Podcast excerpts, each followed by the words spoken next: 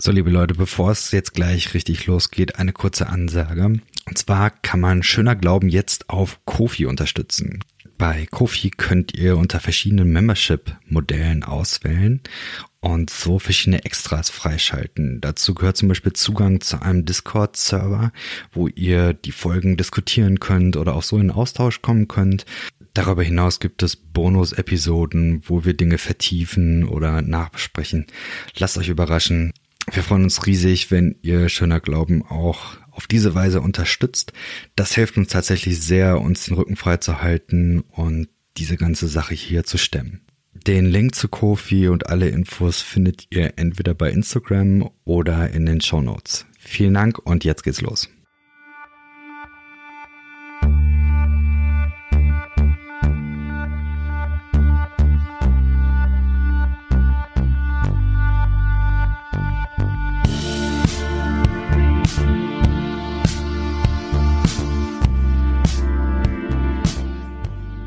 Einen schönen guten Abend. Also zumindest ist es für uns hier Abend. Ich weiß ja nicht, wann ihr das hört. Ihr seid bei Schöner Glauben angekommen und da seid ihr genau richtig. Wenn ihr heute mit Chris, mit Jason und vor allen Dingen mit äh, Peter Neubauer abhängen wollt, das äh, machen wir nämlich heute. Deswegen schön, dass ihr da seid. Hi Chris und hi Peter. Schön, dass ihr da seid. Halli, hallo. Hallo Jason, hallo Peter. Schön, äh, dich kennenzulernen, Peter. Wir haben gerade schon äh, ein bisschen, bisschen vorgeschnackt. Du bist mal wieder ein Gast, den ich vorher gar nicht, also gar nicht kannte, stimmt ja nicht. Äh, Komme ich aber später nochmal drauf. Du äh, folgst mir auf Instagram, ungefähr seitdem ich hier im Podcast bin. Ähm, ist, und, ist das so? Also es hat sich aber mehr zufällig überschnitten, oder? Also siehst du, ich hätte jetzt erwartet, dass du ähm, aufgrund, äh, dass ich hier dazugestoßen bin, dann äh, und das ich habe mir das so vorgestellt. Der Peter, der hört gern schöner Glauben und da ist jetzt so eine neue dabei und dann folgt der der jetzt auch mal, ähm, damit er sich so einen Eindruck machen kann, was das für eine ist.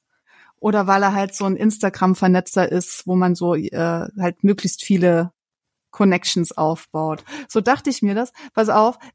Und ich habe voll den Schreck gekriegt als ich gesehen habe, oh, ne, ne neue Follower und einer davon heißt Feste Burg.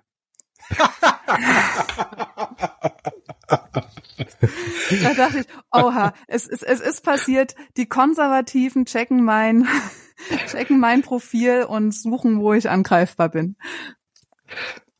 Das, das ist, glaube ich, nicht so. Ist, Ach ich, du so. Scheiße. Okay. Mhm. Genau, und dann habe ich aber äh, festgestellt, so in deinen ähm, in deinen Kommentaren zu einigen Beiträgen. Aber, ah nee, ich kann mich entspannen. Der, hast du da nicht direkt gesehen, so dieses Profilbild mit äh, Jubilate? Also ich, Merch von der Konkurrenz aus Frankfurt. äh, Habe ich null gecheckt. Dazu kenne ja, ich Hossa Talk zu wenig. Das also ist das was ja tatsächlich, was du mir erst erzählt. Ja. Das ist ja tatsächlich das, wie ich auf Peter aufmerksam geworden bin. Also schon vor Jahren, glaube ich. Ich, ich glaube, wir sind äh, schon seit Jahren bei äh, Facebook und äh, Instagram und so äh, befreundet. Und es ist tatsächlich so, dass äh, so du einer derjenigen bist, ich sage immer so, ich glaube, du bist der größte Hossa Talk Fan, den es gibt. Weiß nicht, ob das stimmt, aber äh, ich habe dich da häufig bei den Kommentaren äh, so wahrgenommen und da hast du echt schlaues Zeug gesagt und dachte ich, äh, das ist cool. Also laden wir mal ein. Deswegen sehr cool. das ist, das ist total nett. Ja. Ähm, soll, soll ich was sagen zu meinem zu meinem Handle? Also wie wie? Nee, dem Jason ist, es immer wichtig, dass, dass er die Gäste vorstellt, weil das so, höflicher ah, ist. Oh, Entschuldigung. Ach ja. so, ja, aber du kannst gerne auch was zu dem äh, zu dem äh, Podcast, nee, nicht zu dem Podcast, zu dem Instagram-Namen sagen. Das äh, sehr gerne. Wenn du magst, äh, fang damit mal an, dann äh, kann ich gleich noch ein bisschen was dazu sagen, was, äh, was ich sonst so über dich lernen durfte. Also das ist, das ist tatsächlich, also den, ich habe den schon, ähm, ich habe diesen Namen schon relativ lang, wobei ich ihn gar nicht zuerst auf Instagram hatte. Ich hatte den irgendwo anders zuerst. Hm. Ähm, und äh, StudiVZ. äh, nein, ähm, ich glaube es war Twitter, wo ich damit angefangen habe. Hm. Und das Ding war, äh, dass dass wir früher in der Burgstraße gewohnt haben. Und äh, ich fand es immer schön. Und, äh, und wir hatten als Trauvers hatten wir diesen einen Vers, ähm, ich glaube, da steht in Sprüche, äh, der Name des Herrn ist eine feste Burg, der Gerechte läuft dorthin und, und ist in Sicherheit. Und das, das fand ich so schön irgendwie, diese, diese Vorstellung zusammen mit der, mit der Burgstraße. Und weil mein Name blöderweise eher so ein Sammelbegriff ist, Peter Neubauer, das ist nicht ganz so schlimm wie Stefan Müller, aber äh, äh, es, es ist halt doch häufiger anzutreffen und deswegen konnte ich das nicht nehmen als Handle. Also brauchte ich was anderes und dann ist mir nichts anderes eingefallen als feste Burg. Und hm? ich habe noch nie drüber nachgedacht, dass man damit denken könnte, ich sei ganz schlimm konservativ. Jetzt. schlimm konservativ hast du jetzt gesagt. Und habe ich auch schon gesagt. ja, ja. Ähm, tja, äh, geschenktes Feedback, bitteschön. nice. Peter, du bist ja, als Musiker und, unterwegs? Und ich hab, Ach, sorry, ja, sag mal. Genau, mhm. und ich habe, sorry, und ich habe, äh, ich, ich bin dir tatsächlich gefolgt, Chris, weil ich irgendwas gelesen hatte von dir. Hm. Ich hatte Ach, irgend, irgendwas ja. gelesen und das mhm. fand ich, das fand ich, äh, das hat mich angesprochen, dachte ich, ach, äh, da folge ich doch mal. Da gucke ich mal. Und, und, dass du, dass du äh, auf dem Beifahrersitz oder auf dem äh, auf dem Fahrersitz sitzt neben Jason, ähm, das habe ich erst danach dann geschnallt. Das ist ja Balsam für meine Seele. Vielen hm. Dank. Peter, du bist als Musiker unterwegs. Du spielst in einer äh, Duo-Band und so wie ich das verstanden habe, du hast mal beschrieben, zwei Flügel mit Scary, Pox, äh, äh, Scary Pockets gekreuzt. Das ja. ist so das, also zwei Flügel von Christina Brudereck und ihrem Mann. Genau, dann ähm, du äh, beruflich bist du als Bankkaufmann ausgebildet und arbeitest im Risikocontrolling eines Energieversorgungsunternehmens. Bist Richtig. verheiratet, hast zwei Kinder und yep. kommst aus der Nähe von Heidelberg. Yep. Und du kannst dich für Kaffee oder Brotbacken begeistern. Yep. Richtig. Gibt's noch ein paar Sachen, die du ergänzen möchtest? Ähm, gut, das, das Offensichtliche ist natürlich, dass ich äh, versuche, diesem Mann aus Nazareth hinterher zu stolpern. Ähm, äh, nachfolgen kann man das nicht wirklich nennen, was ich tue, finde ich. Das ist zu, das ist zu schön. Ähm, das ist mehr so ein Stolpern und so ein Wanken. Und deswegen bin ich ja auch bei euch, ähm, weil ihr ja irgendwie mit Glauben was zu tun habt. Ähm, und ja, ich habe, glaube ich, eine, eine ganz bunte christliche na, Karriere ist es nicht, aber einen ganz bunten christlichen Werdegang hinter mir von äh, Aufgewachsene im Elternhaus, das mit Kirche nicht so viel am Hut hat, äh, dann ähm, ziemlich schnell in, also nach, deutlich nach der Konfirmation äh, in Kontakt gekommen mit Christen und da reingehüpft mit beiden Beinen voraus und äh, über Bibelschule, pfingstcharismatisch äh, äh, hin zu einer soft-charismatischen Gemeinde, dann zu einer evangelikalen Gemeinde.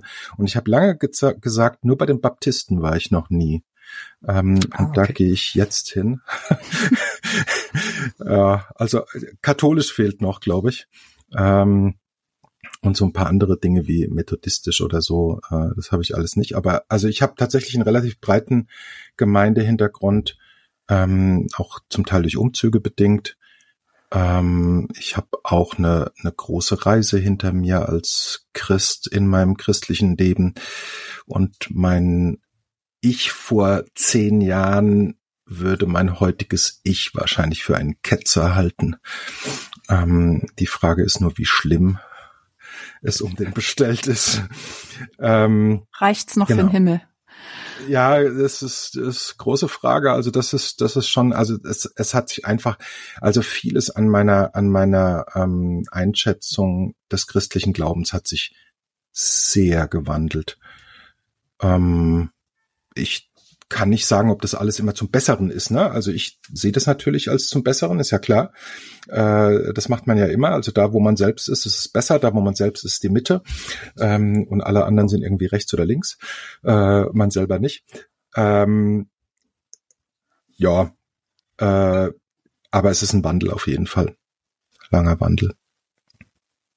Was würdest du sagen, was ähm, waren so die die Auslöser für Veränderungen? War es einfach in eine neue Stadt ziehen, in die Gemeinde gehen, die irgendwie, über die man zuerst stolpert, dann waren die halt anders und dann hat man sich verändert oder gab es da inhaltliche oder biografische ähm, Anstöße zu? Das waren eigentlich immer Erfahrungen mit Menschen, mhm. die ich gemacht habe. Ich glaube, die, die die beiden, oh, jetzt steigen wir schon so tief ein oder wie, wie, wie, wie, funktio wie funktioniert das bei euch? Naja, auf 100, ähm, direkt einsteigen. Okay. Ich, ich, kann eh nicht anders. Also das okay. ist, wenn man mit mir redet. Ja. Das braucht nur zwei Fragen und dann. Äh, ich habe in der Beratung immer nur eine Stunde Zeit, mit den Leuten das, äh, okay, gut. auf die Großelterngeneration zu kommen. Das muss schnell gehen. Sehr gut. ähm, also äh, ich, ich glaube so die die die zwei größten Veränderungen im, im Glauben habe ich durchgemacht. Einmal so diese generelle Dekonstruktionsreise, die ja viele durchmachen oder durchgemacht haben. Da war tatsächlich der Auslöser ein simples Gespräch. Also da habe ich mit einem guten Freund gesprochen und der hat mehrere Fragen gestellt und eine dieser Fragen war unter anderem, glaubst du wirklich, dass die Mehrheit der Menschen in die Hölle kommt? Mhm. Und man sitzt so da und denkt, boah, also wirklich? Und, und was wäre das eigentlich für, für eine Niederlage, finde ich? Also wenn, wenn ein, ein Gott seinen Sohn auf die Welt schickt und der stirbt am Kreuz und die Idee ist, die Menschheit zu erretten und die Menschheit zu sich zu ziehen. Und dann landen am Schluss 90 Prozent der Menschen in der Hölle. Ups. Also solche Fragen, ja. Also ich habe hab, auf manche Sachen habe ich jetzt auch nicht wirklich eine Antwort, ja, ähm, sondern nur eine Meinung. Aber das hat mich dann ins Grübeln gebracht und dann kamen natürlich so die die ähm, die fast schon gängigen Hinweise so, hör dir doch mal dies oder jenes an, ja. Also dann war, ähm, habe ich relativ viel Worthaus gehört. Das war damals noch gar nicht so so weit fortgeschritten. Da habe ich angefangen mit den Gleichnissen zu Jesus. Der Sigi Zimmer hat da ein, ein ganz, eine ganz tolle Reihe zu den Gleichnissen mit Jesus gemacht. Und eins, das mich am meisten fasziniert hat, war wohl das vom barmherzigen Samaritaner. Das also wo, wo, wo er einfach Dinge mal aufgedeckt hat, die, die einem so gar nicht klar sind. Ja, also wie zum Beispiel, dass die, der, das ist ja die Geschichte, da, da fällt einer unter die Räuber und dann kommt ein Levit und ein Priester kommen vorbei und die lassen den da liegen, wo er ist. Die, die gehen einfach vorbei dran. Die kümmern sich nicht um den. So. Und die Frage ist, warum kümmern die sich nicht um den? Ganz einfach, weil sie ihren Priesterdienst machen und weil sie als Priester mit Blut oder jemanden, der gleich stirbt, nichts zu tun haben dürfen, weil das Gottes Gebot ist. Oder so, wie sie es verstanden haben zumindest. Mhm. Das ist das, was, was sie in der Tora finden. Du darfst dich nicht unrein machen, also machst du es auch nicht. Also so, so, ähm, irgendwer hat mal gesagt, man, man stelle sich vor, da kommt dieser Priester da nach Hause und erzählt seinen Kindern, hey, ich bin da heute an einem Toten vorbeigekommen, an einem Halbtoten. Ja, so ein Mist und ich konnte dem nicht helfen, weil ich habe doch gerade Priesterdienst.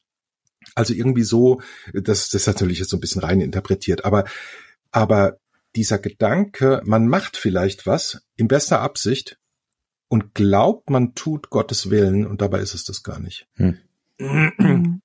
ähm, und dann kommt eben der Samaritaner und der Samaritaner ist ja lustigerweise der, den die Israeliten damals gehasst haben und äh, dem geht ja eine Frage voraus, nämlich wen sollen wir lieben? Den Nächsten wie uns, wie, wie uns selbst. Wen sollen wir lieben, damit wir das Gebot erfüllen? Und dann erzählt Jesus diese Geschichte. Und der barmherzige Samaritaner ist der, den man lieben soll, ja. Also der, der verhasst ist. Und das ist eine Geschichte, denke ich oft drüber nach. Denke ich heute, heute oft immer mal wieder, was ist der Samaritaner für mich?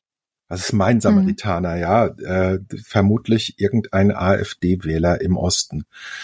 Das ist mein Samaritaner, den muss ich lieben. Das finde ich total bescheuert. aber, ja.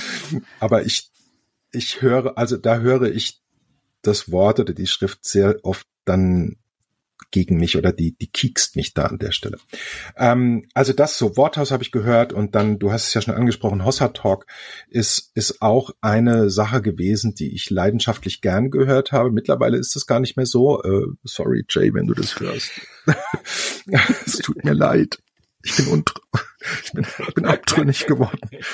ähm, das, ähm, ich höre es immer noch gern. Ich bin bestimmt nicht der größte Hossa Talk, äh, Hossa Fan, ähm, aber ich, das liegt natürlich auch daran, ich kenne die Beteiligten natürlich gut. Ich kenne auch den Jay schon. Ich weiß nicht wie lang. Ähm, und äh, das hat mir lange, hat mir das richtig geholfen, weil einfach Fragen gestellt wurden. Viele, viele Fragen. Ähm, und das kannte ich so in der Form gar nicht, sondern eigentlich komme ich aus einer Kultur heraus, wo man immer die Antworten hat. Ganz viele Antworten. Wenig Fragen stellt. Oder wenn, dann immer gleich die Antwort darauf hat. Mhm. Und so dieses, wir lassen mal die Frage offen und wir wissen es nicht, das kannte ich gar nicht bis zu dem Zeitpunkt aus frommen Kreisen. Und das fühlt sich aber irgendwie ähm, gut an. Also so, das war eine große Sache, die sich wo sich ein, ein, Weg ergeben hat und wo, wo viele Sachen passiert sind. Wie gesagt, Auslöser war ein Gespräch mit einem Freund, der halt gesagt hat, glaubst du wirklich, alle kommen, die Mehrheit kommt in die Hölle. Ähm, und das andere, wo ich, wo ich sehr stark ähm, eine Wandlung erlebt habe, ist die Frage, äh, wie gehen wir denn um mit dem Thema Homosexualität mhm. als Christen? Und auch da habe ich, habe ich lange Zeit ich sag mal, das Gängige geglaubt. Also das, was man, wenn man ein Händel hat, das feste Burg heißt, glaubt. ah, ich sehe schon. Ähm, das, ähm, äh, also ich, ich war lange der Meinung, dass das, äh, das ist nicht Gott gewollt äh, und jeder, der einfach Christ wird, und genug glaubt und noch irgendeinen Prozess durchmacht oder so, der, der wird ganz sicher davon, ich sag's in dicken Anführungszeichen, geheilt. So, und das habe ich lang geglaubt. Und warum habe ich das geglaubt? Weil ich nicht drüber nachgedacht habe. Weil es hat mich ja nicht betroffen. Mhm. Es war ja gar nicht mein Thema. Ich bin nicht schwul und ich kannte auch niemanden, der schwul ist oder niemanden in meinem Umfeld. Es war mir niemand bekannt in dem Sinn. Und dann fing das irgendwann an, hat das ein, ein wirklich guter Freund, einer meiner besten Freunde damals zumindest, oder, oder engst, also er ist immer noch ein guter Freund. Damals hatten wir mehr Zeit miteinander, waren, waren, äh, äh, haben mehr Zeit miteinander verbracht. Der hat sich geoutet mir gegenüber. Hm. So, und der hat gesagt, ich habe alles probiert. Therapie, Seelsorge, Gebet, you name it. So, und was machst du jetzt? Also, da, da ist einer, der ist Christ, der hat all das gemacht, was ich geglaubt habe, was man machen muss. Und dann macht Gott das schon und Gott macht nicht. Warum nicht? So, und das fand ich eine sehr eigenartige Situation. Ähm, und ich habe diesen Fragen erstmal gar nicht so nachgespürt. Ich habe das lange stehen lassen einfach. Ähm, aber es hat mich dann schon auch äh, nachdenklich gemacht. Zum Beispiel, der hatte dann irgendwann einen Freund, ziemlich genau zur gleichen Zeit, wo ich mit meiner heutigen Frau zusammengekommen bin. Und dann habe ich so drüber nachgedacht, ey, ich gehe ins Kino, ich setze mich neben meine Frau oder meine Freundin äh, und halt Händchen mit ihr oder küsse sie. Und das kann mein Kumpel einfach nicht machen.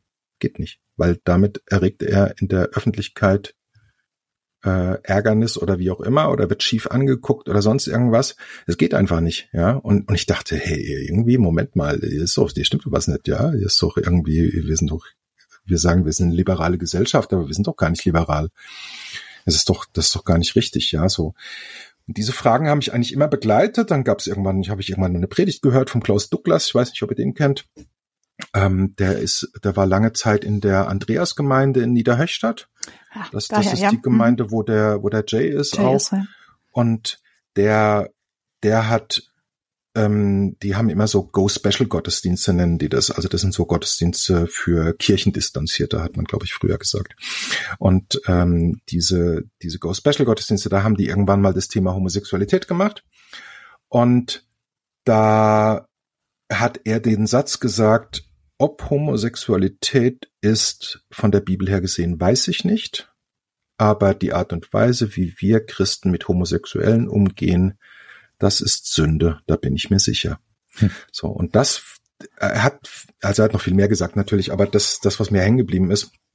Und, ähm, und dann kam, habe ich irgendwann angefangen, dem nachzuspüren, ja, weil du, du, also du hörst ja immer nur, äh, die Bibel sagt ganz klar, Doppelpunkt, so und so. Ähm, und dann habe ich das Buch gelesen von Valeria Hink, Streitfall Liebe heißt es. Hm. Ähm, eine, ich glaube, sie ist Pfarrerin irgendwo in Süddeutschland oder in, in der Südpfalz und, und selber ähm, homosexuell und hat darüber geschrieben. Und die hat da mehrere Sachen geschrieben und Dinge, wo man, also wo ich echt überrascht war auch, ja. Also so zum Beispiel Sodom und Gomorra. Äh, da sagen ganz viele Leute, ja, da geht's um, um Homosexualität. Und da geht's überhaupt nicht darum, ja, sondern da, da wollen, da wollen Menschen wollen sexuelle Macht und Gewalt ausüben, aber das ist doch nicht, hat dann mit Homosexualität nichts zu tun, ja. Und so Sachen, die ich eigentlich mittlerweile relativ logisch finde, ähm, aber damals nie drüber nachgedacht habe, die sind dann so nach und nach äh, war das wie so ein Puzzle, was was sich zusammengefügt hat und dann der letzte, der letzte Punkt eigentlich, wo ich, wo ich, wo ich völlig über die, über die Klippe gehüpft bin quasi, war ähm, Vicky Beaching. Eine, ja, ja, ja. Hm. eine Songwriterin, Sagt christliche, christliche Sängerin äh, im Lobpreisbereich unterwegs. Die hat, ich glaube, 2014 hat die sich geoutet, war von heute auf morgen alle ihre Jobs los ähm, und der, der Grund war, sie hatte, sie hatte eine, eine, ähm, eine Autoimmunerkrankung entwickelt. Also es, ihr ging es einfach längere Zeit schlecht, hat eine Autoimmunerkrankung gehabt, wo die Haut vernarbt. Also mhm. ganz, ganz krass. Also die hatte dann irgendwie oben auf der Stirn so eine Narbe und das, das kann bis hingehen, dass das in die Augen reingeht und Leute blind werden dadurch und so. Und äh, der Arzt, der sie behandelt hat, der hat gesagt, in der Regel geht sowas mit, mit Stress einher.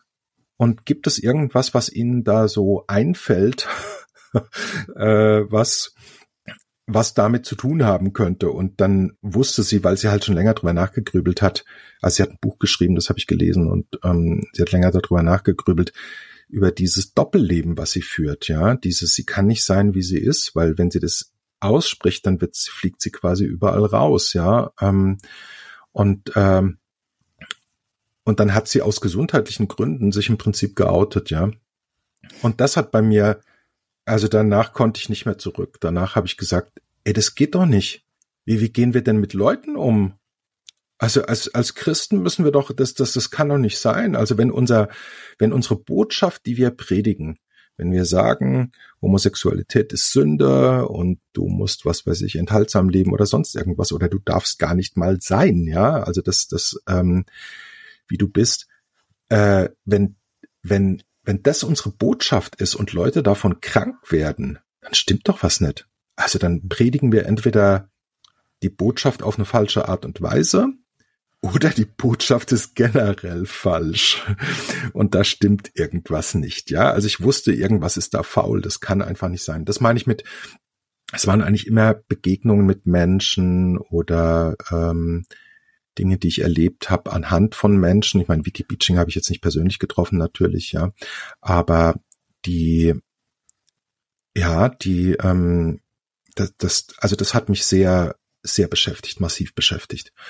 Ähm, und dann habe ich angefangen, mir nochmal die Theologie dazu anzugucken. Dann gab's von Worthaus gab's so zwei, drei Vorträge dazu auch und, und da merkt man dann plötzlich, ach hoppla, es gibt ja auch andere Sichtweisen.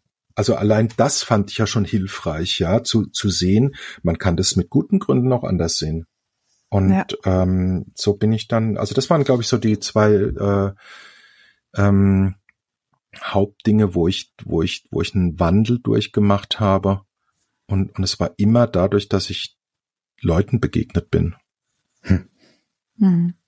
Peter, die Geschichte, die du erzählt hast zum Thema ähm, Menschen in deinem Umfeld, die sich outen, das war bei mir nahezu eins zu eins. Ja. Und für mich auch ein ganz großer Anstoß, mich mit meinem Bibelverständnis auseinanderzusetzen und festzustellen, da schau her, man kann die Bibel auch äh, einfach mit einer anderen Übersetzung, mit einer anderen Deutung, mit einem anderen Ansatz von ähm, historischem Kontext lesen. Man kommt auf ganz andere Ergebnisse. Ist damals war es mir noch wichtig, der ähm, wirklich wichtig, der, ähm, bibeltreu zu sein. Mhm. Ja. Und ähm, es war möglich. Ich war damals so dankbar auch für die Worthausvorträge tatsächlich und auch anderen Sachen, die der Mickey Wiese damals ähm, auch äh, verbreitet hat. Ähm, hier im Frankfurter Raum.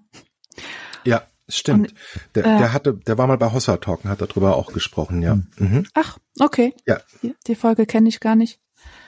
Der äh, Miki hat bei uns damals in der Gemeinde, ähm, haben wir mhm. öfters mal zum Predigen eingeladen. Ja. Ähm, ja, genau. Also ich äh, habe mich da gerade sehr wiedergefunden in deiner Geschichte. Hm. Ja. Ich hatte tatsächlich ein bisschen eine andere Geschichte. Also ich habe erst Bücher gelesen, die äh, tendenziell was mit Theologie zu tun haben. Das äh, überrascht mich jetzt nicht. es, ist, es ist so. Aber ich bin da tatsächlich sehr dankbar drüber, weil es bei mir so war, dass ich das Thema nie so wahnsinnig durchdacht habe und da überhaupt gar nicht sensibilisiert war, aber auch in, also in keine Richtung. Bei mir war ja. das jetzt auch nie so, dass ich da irgendwie gegen gewesen wäre oder sowas. Ich habe das einfach alles sehr, sehr, ich habe, glaube ich, so die konservative Haltung schon verinnerlicht gehabt, aber es war mir nie wichtig und ich habe da auch nie bewusst irgendjemandem da diese Meinung äh, vor den Kopf geknallt. Ich weiß irgendwann, ich war mal auf so einer Messe, wo es äh, so eine Jugendevangelisation gab, also irgendwie eine säkulare Messe, aber wir hatten auch als Christen einen Stand zum Evangelisieren. Und neben uns war eben irgendwie so ein queerer Verband und hat da eben auch Aufklärungsarbeit geleistet. Und ich weiß, sind ganz viele von uns sind dann immer zu denen rüber und haben dann mit denen diskutiert. Und, und ich weiß, ich hatte da überhaupt gar kein Bedürfnis zu. Ich dachte, wir sind doch hier, um über Jesus zu reden. Warum lass die doch ihr Ding machen? So, das, das war eigentlich immer so meine Meinung. Aber irgendwann habe ich dann schon auch Zeugs dazu gelesen und habe dadurch dann meine Meinung geändert. Und als ich dann aber auch da kein Hehl rausgemacht habe, sind auf einmal viele Menschen in meinem Umfeld dann aufgeploppt und haben dann gesagt, ja, ich bin übrigens auch und äh, ach, der bei Facebook, der ist übrigens auch und so und mhm. dann im Nachhinein dachte, boah, hoffentlich habe ich mich da äh, anständig verhalten, aber ich bin mir ziemlich sicher, dass weil ich früher immer meine Meinung sehr, sehr stark vertreten habe. Also vielleicht mache ich das heute auch noch, aber damals eben auch mit einer sehr krassen Schwarz-Weiß und teilweise auch sehr verurteilenden und empathielosen Haltung. Ich glaube, ich hätte, mhm. wenn, wenn, wenn sich da irgendwie andere Gelegenheiten ergeben hätten, äh, krasse Verletzungen zufügen können und bin einfach froh, dass ich da deswegen den anderen Weg gemacht habe. Ich glaube einfach, äh, Peter und Chris, wenn ich wenn ich eure Geschichten gehabt hätten, das wäre bei mir anders ausgegangen. Und das wäre einfach, äh, ja, das hätte für böses Blut gesorgt. Deswegen, ich bin da sehr froh, da einen anderen, äh, eine andere Geschichte mitzuhaben. Mhm. Ja. Das, also das Ding ist ja, ich, ich kann das gar nicht so genau sagen, weil ich war davon so überzeugt, dass, dass ich das, wenn überhaupt, in, in so Nebensätzen rausgehauen habe. Hm.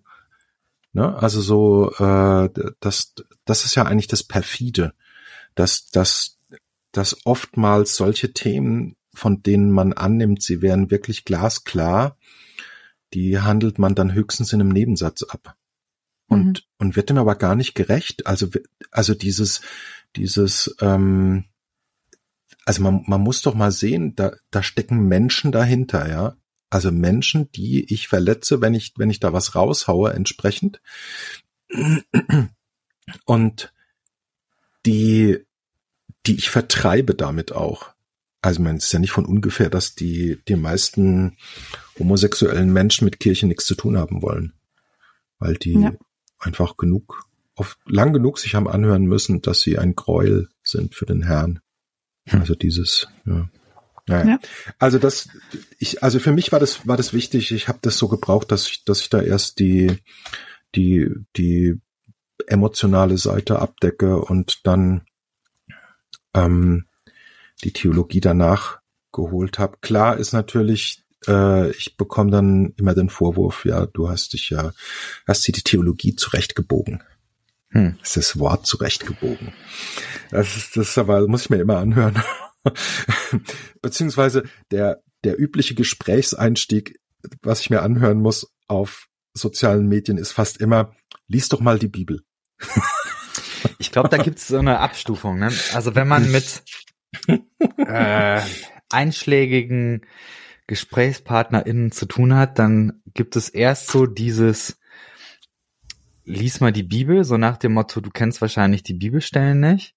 Genau. Und dann der nächste Schritt ist irgendwo so eine, oh, der kennt die Bibelstellen, aber der sieht's anders, das ist so eine Schockphase. Mhm. Und dann gibt's, glaube ich, so ein bisschen so Rumble in the Bronx, da wird nochmal äh, versucht, da hart zu darüber diskutieren. Und dann ist irgendwann auch äh, so, dann, äh, dann geht man auf Distanz. So, mhm. glaube ich, so ein, so ein häufiger, ja, weiß nicht, Gesprächsverlauf, manchmal auch ein Verlauf, wie dann Kontakte sich auseinander dividieren. Ja. Ist denn zu der ganzen Sache schon alles gesagt? ja, aber noch nicht von jedem. ich, äh, du, ich, also ich meine, es dreht sich ja immer im Kreis. Die, die Argumente sind eigentlich alle ausgetauscht, die Argumente liegen alle auf dem Tisch und, und am Ende ist es, äh, reduziert sich's auf, meines Erachtens auf, auf relativ wenige Fragen, nämlich die Hauptfrage ist, wie verstehen wir die Bibel? Ist die Bibel ein Buch, das eins zu eins so von Gott eingegeben, gewollt und sonst irgendwas ist ähm, und völlig irrtumsfrei ist? Da kriege ich persönlich schon Schwierigkeiten, weil aus meiner Sicht ist die Bibel nicht irrtumsfrei, ja, und auch es gibt einfach Stellen, die sich widersprechen. Die äh, also da, da, da ist einfach mit der Logik bei mir Schluss, ja. Ähm, und ähm, die, ähm, also wenn, wenn das, wenn das die Sicht ist, ja, so, da, da kommt ja dann schnell auch so dieses Gott kann alles. Ja, also wenn, wenn du anfängst zu diskutieren über was weiß ich, Arche Noah oder so, wie soll das gehen, ja, mit, mit zwei Tiere und wer hat die denn eingesammelt und so und woher wusste Noah, dass er wirklich von, von jeder Tierart zwei hatte und woher, wie hat er das erkannt, ja, weil es gibt Tiere, da kannst du überhaupt nicht erkennen, ob es ein Männchen oder ein Weibchen ist und sonst irgendwas, ja. Also das, das wäre ein so großes Wunder gewesen, wenn das alles so passiert wäre. Ähm, wenn, wenn aber am Ende steht, naja, Gott kann halt alles, dann, dann wird es schwer zu diskutieren. Also das, das ist so, glaube ich, eins der, der Hauptdinge, ähm, wie verstehen wir die Bibel und ähm, der, der erste Schritt für mich wäre mal zu verstehen, wir diskutieren eigentlich gar nicht über die Bibel. Wir diskutieren nie über die Bibel, sondern wir diskutieren nur über unsere Auslegung und über unser Verständnis. Jeder von uns legt die Bibel auf irgendeine Art und Weise aus, jeder interpretiert sie, jeder versteht sie auf irgendeine Art und Weise und jeder gewichtet Stellen unterschiedlich. Also die einen sortieren diese Stellen aus, die anderen sortieren jene Stellen aus oder sagen, die ist wichtiger als das und weil so und so. Und eigentlich ist es, ist es das, wo man, wo man ansetzen muss. Also wenn ich, wenn ich jetzt sage zum Beispiel, ähm, was weiß ich, die, äh, dass ich kein, also dass ich kein Problem damit habe, Klamotten aus Mischgewebe zu tragen, was ja dem Herrn auch ein Gräuel ist. Oder auch äh, zumindest für Priester, wenn ich es richtig im Kopf habe, was nicht erlaubt, sich die Haare zu schneiden und den Bart zu scheren und so.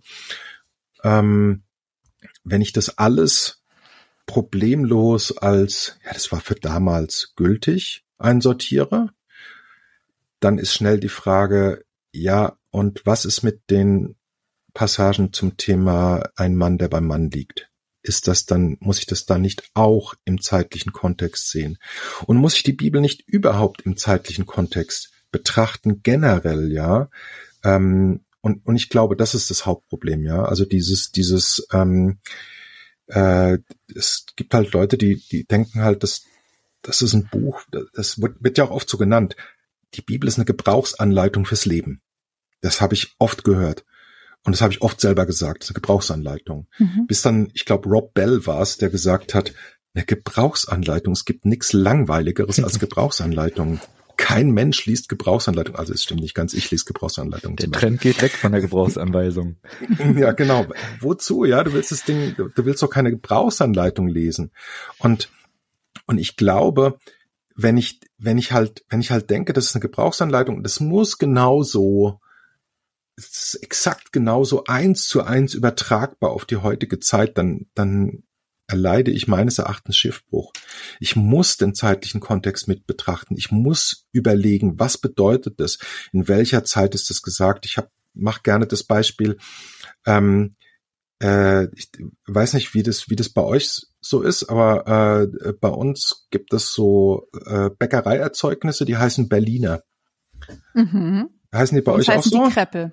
Kreppel, okay, gut. So, also bei uns heißen die Berliner diese Dinger. Ne? Meine diese, Heimat sind Pfannkuchen. Du kommst aus Berlin. Oder nee, ich komme aus Sachsen. Aus Sachsen? Okay, gut, da, mhm. da auch, ja. Aber Berlin weiß ich zum Beispiel, die, die sagen das auch. Mhm. Die sagen Pfannkuchen. Aus Sachsen wusste ich noch nicht, dass man da auch, auch sagt.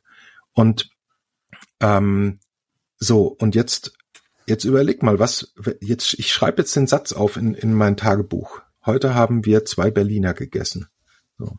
Und dieser Satz wird in 100 Jahren gefunden oder 300 Jahren, 1000 Jahren, irgendwann in der Zukunft. Und dann sitzen die Leute da und fangen an zu überlegen, äh, waren das Kannibalen? Haben die zwei Menschen aus Berlin aufgefuttert? Ähm, und nein, die müssen natürlich den Kontext kennen. Die müssen wissen, dass Berliner dieses Gebäck meint. So.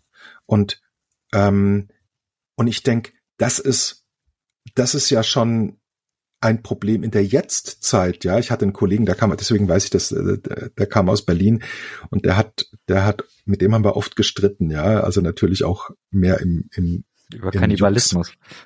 Nee, nicht über nicht Kannibalismus, nein, über dieses über dieses Pfannkuchen. Was sind Pfannkuchen, ja? Weil dann gab's in der in der in der äh, im Casino gab's Pfannkuchen zu essen und dann dann sagt er, das sind doch keine Pfannkuchen, das ist Eierkuchen, was ihr ja habt, ja? Genau. Ähm, und, äh, äh, und dann denke ich, ja, wir sind aus dem gleichen Kulturkreis, im gleichen Jahr. Und wir haben ein Problem mit so Kleinkram. Und wie viel mehr, wenn wir ein Buch lesen, das vor 2000 Jahren und mehr geschrieben worden ist, in einer anderen Sprache, die ich nicht kenne, in einem anderen Land. Komplett anderer Kulturkreis. Ich muss doch erstmal verstehen, was bedeutet das. Da fand ich, da fand ich Worthaus grandios, mhm. weil es eben genau das gemacht hat. Es hat die Zeit aufgeschlossen. Also wenn dann da gesagt wird, äh, eben dieses, äh, was weiß ich, wie äh, wenn wenn Jesus, Jesus geht zu äh, zu Maria und Martha nach Hause und und besucht die dort. Ne, das ist diese diese berühmte Szene, wo dann ähm, äh, Martha in der Küche rumwuselt und Maria sitzt zu seinen Füßen und wir gucken nur nur da drauf, ja, auf dieses auf dieses Ding. Aber das ist komplett revolutionär. Was macht der denn da? D äh, dass, dass Martha die Hausherrin ist, bedeutet, sie ist Witwe oder hat nie geheiratet. Eins von beiden. Auf jeden Fall gibt es keinen Mann im Haus, sonst könnte sie, sie nicht die Herrin des Hauses sein. Und, ähm, und Jesus geht dahin zu Besuch. Das hat man damals nicht gemacht. So. Das weiß ich aber alles nicht als Mitteleuropäer im Jahr 2023. Ähm, also mittlerweile weiß ich es, weil ich Worthaus gehört habe. Aber die, dieses, versteht ihr, was ich meine? Diese, mhm. dieses, mhm. ich, ich muss doch, ich muss doch das in die Zeit einordnen. Ich muss doch den zeitlichen Kontext betrachten, damit ich verstehe, was bedeutet es? Was bedeutet es, wenn, wenn die bestimmte Sachen sagen? Ja, wenn, wenn, ähm, ähm, ich habe ich hab ja, äh, wir hatten es ja davon, dass, dass, ähm, dass ich Musik mache und, und wir machen relativ viele oder wir machen eigentlich ausschließlich Cover-Sachen. Und ein Song, den wir spielen, ist Kyrie Eleison von Mr. Mister. Sing mal an, wie ich, ich ist jetzt nur das, das, das, das äh, ist dieses Kyrie Eleison down the road that I must travel. Kyrie ah, through the darkness of the night. So, und ja. diese, diese Nummer, ähm, da, da habe ich dann mal nachgeschlagen, Kyrie Eleison, das kenne ich ja. So, was ich aber nicht wusste, ist, dass das wurde immer gesagt, wenn, wenn so der, der, der Kaiser zum Beispiel reingekommen ist. Also wenn du irgendwo warst, dann bist du aufgestanden, hast Kyrie eleison gerufen, wenn der Kaiser da lang gegangen ist. Und wenn du dann sowas umdrehst und es, im christlichen Kontext verwendest und sagst Kyrie eleison, Herr, erbarme dich, dann ist das ein, nicht nur eine Aussage, Herr, erbarme dich, sondern es ist einfach ein politisches Statement gleichzeitig, weil du sagst, mein Herr ist nicht euer Herr, sondern mein Herr ist Jesus. So, und das, aber das, das weißt du nicht, ja, weil, weil die Zeit ist uns, ist uns so fremd und so fern.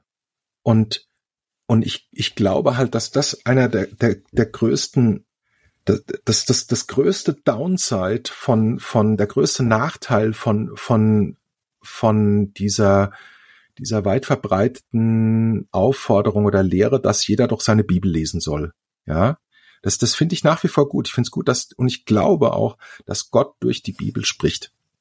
Und dass er, dass, dass du, du, du liest die Bibel und plötzlich springt's dich quasi an.